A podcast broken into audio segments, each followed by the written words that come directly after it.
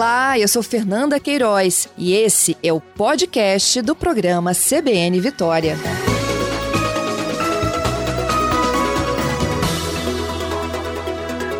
Anderson, já saíram de circulação os ônibus com ar-condicionado?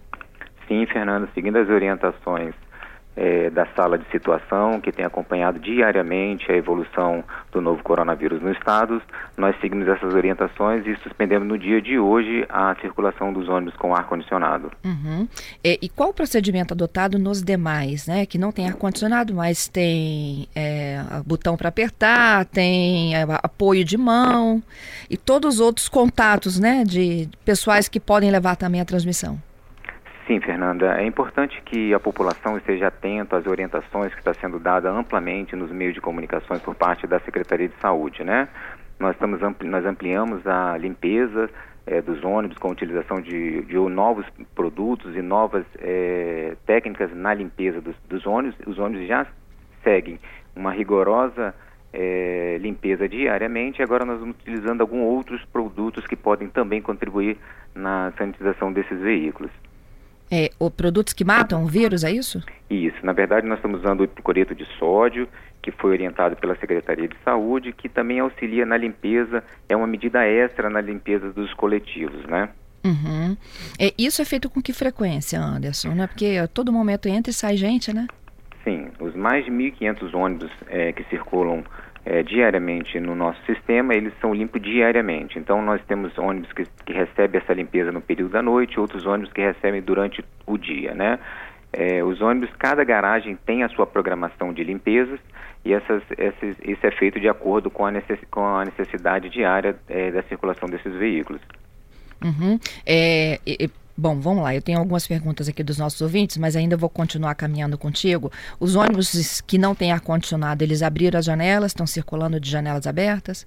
Sim, Fernanda, essa é uma outra orientação também que foi tirada ontem na reunião é, que, dessa sala de situação que tem acompanhado todo esse avanço do coronavírus. Essa é uma nova sugestão também, que toda a população mantenha a janela dos ônibus aberta para que possa auxiliar e contribuir na circulação e troca do ar dentro dos coletivos. Uhum.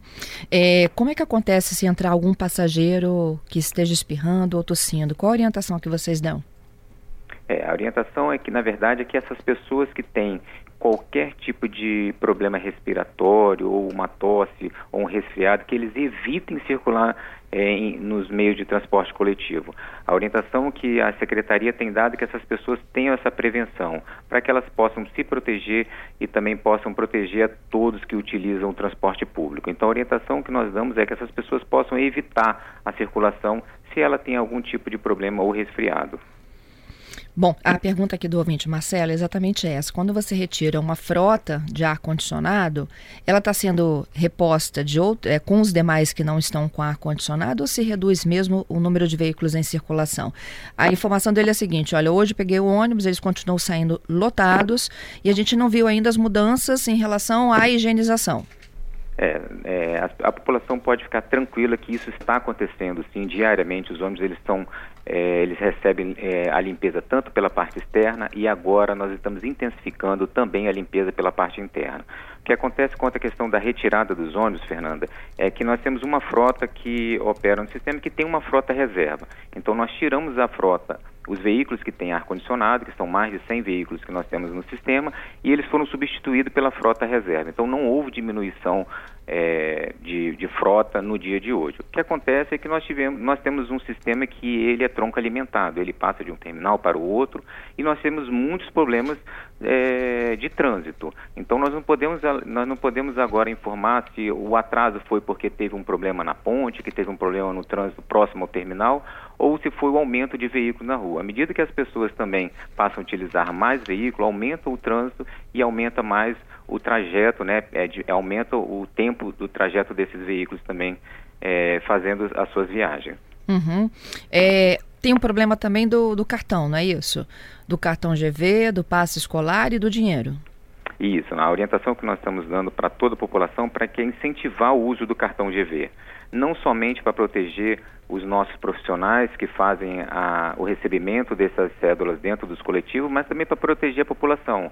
A circulação do, da moeda em espécie, ela acaba fazendo, é, deixando a população mais suscetível também à possível contaminação. Então, a orientação é que essas pessoas possam é, utilizar o cartão, porque isso vai contribuir e muito é, é, nesse momento. Uhum. É, é, o, o, Vale Transporte passa a ser suspenso, não é isso? Nos próximos dias, com a suspensão das aulas? Sim, o, o Vale Transporte. O passe escolar, né? O passe escolar, tanto a gratuidade como também a quem tem 50% de, é, de desconto, ele passa, vai ser suspenso a partir do dia 23, na segunda-feira. Então, à medida que as escolas eh, estão paralisadas, não tem motivo para que essas pessoas possam utilizar. Essa é mais uma ação para que nós possamos é, mostrar à população a necessidade das pessoas que não têm necessidade de utilizar transporte público, a se movimentar na cidade, que elas possam permanecer dentro das suas casas e se proteger dessa forma. Uhum. Sugestão de um ouvinte aqui, se não daria para colocar um vidrinho de álcool gel bem próximo à entrada dos usuários do ônibus? É, todas essas sugestões elas estão sendo avaliadas, elas estão sendo acompanhadas não somente pela Seturba, pela Seturb, como também pela sala de situação do governo do estado. Essa sugestão ela já foi anotada. A sugestão agora da secretaria é que nós é, possamos distribuir intensificar a utilização é, do sabonete líquido dentro dos banheiros. Nós temos mais de 47 banheiros em todos os terminais. É, então nós estamos intensificando a limpeza dos banheiros e que as pessoas possam utilizar sempre que possível, lavar as mãos com sabonete líquido, é, mas essa medida também está sendo avaliada e, se for necessário, a gente pode vir adotar sim. É, Anderson, tem mais ouvintes aqui conversando conosco. Ó. Ouvintes que usaram o sistema hoje. Essa limpeza que você está defendendo ainda não está sendo implementada. Ah, vamos lá, tem um outro ouvinte aqui perguntando sobre os, as pessoas, os, os motoristas e cobradores que possivelmente tenham doenças crônicas, tenham mais idade, esses vão ser liberados? Sim.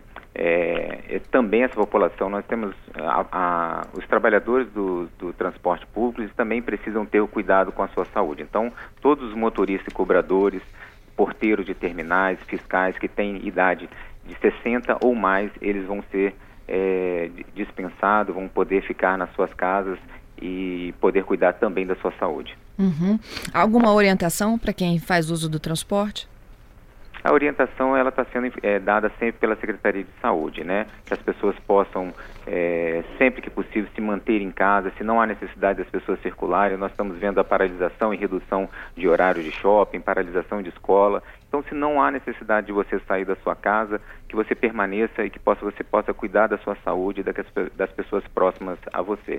E quanto à questão dos, dos ônibus, é, da limpeza dos ônibus, essa limpeza, Fernando, nós podemos afirmar e garantir para toda a população que ela está sendo feita assim. Nós temos uma frota de mais de 1.500 ônibus circulando. Se alguma situação pontual, nós pedimos que essas pessoas possam estar ligando para a ouvidoria da CETURB, possam estar ligando para a gente para que a gente possa adotar as medidas necessárias. Uhum. Isso se aplica também aos seletivos, Anderson? O Paulo está dizendo o seguinte, ó, acabei de passar para o centro de Vitória e tem seletivo com ar rodando. Sim, é, o seletivo, como há uma necessidade de planejamento da gente trocar essas linhas, aonde passa uma linha do seletivo, nós fazemos a troca por, por outras linhas para que não tenha o desabastecimento, a, a, desatenção nesses locais. Nós estamos fazendo um planejamento, o seletivo também vai paralisar. O seletivo ele para no sábado, no dia 21. Tá, bom? Seletivo. tá, então vamos lá. Sábado, gente, dia 21, a suspensão do seletivo por conta também da presença do ar-condicionado. Sim. Tá. É, banheiros dos terminais Muita gente aqui reclamando. Diz que hoje eles não têm nem papel nem sabonete. Fernanda, é, eu posso garantir para vocês que isso já está sendo feito. Nós já disponibilizamos sabonete líquido em todos os banheiros do sistema. O que nós podemos e pedimos, é, aproveitamos essa oportunidade para pedir à população para que possa usar de forma racional. Os banheiros eles estão sendo abastecidos com sabonete líquido. O que acontece é que a pequena maioria acaba prejudicando a grande parte da população, fazendo vandalismo, depredando os banheiros, quebrando. É, então nós pedimos uma atenção, que as pessoas ao utilizar o banheiro que possa ter atenção se alguém está fazendo isso e possa denunciar. Porque é inadmissível, num momento desse, uma pessoa ir até o banheiro, como aconteceu no dia de ontem, após a gente fazer o abastecimento de um banheiro e lá esvaziar todo o vidro de sabonete líquido. Então Jura? nós pedimos, sim, isso já aconteceu. É, nós estamos pedindo também a atenção das autoridades para que possam nos auxiliar, se necessário, que essas pessoas possam ser conduzidas e levadas às autoridades para que possa responder por esse ato, que nesse momento é mais grave ainda, Fernanda. É prender, né? Sim, se necessário, sim. Uhum. É, minha última sugestão aqui vem do ouvinte que pega o ônibus das 18 horas no Parque Moscoso. É, dá para disponibilizar mais ônibus para esses que estão sempre muito lotados? Fernanda, nós estamos acompanhando e, dada essa necessidade, nós estamos fazendo um replanejamento das linhas é, que, que, operam nos locais de maior movimentação para que nós possamos diminuir a, a, circulação de pessoas também dentro dos ônibus. Então, todo esse planejamento está sendo acompanhado. É o que eu posso garantir para vocês que a Seturb não está parada. Nós estamos com toda a nossa equipe empenhada, juntamente com a Secretaria de Mobilidade, juntamente com a, a UGV Bus, para que nós possamos é, ofertar um transporte de qualidade nesse momento também para a população, dado essa necessidade é, do coronavírus. Anderson, te agradeço. Muito obrigada pela participação. Nós que agradecemos, Fernanda, pela oportunidade e estamos à disposição.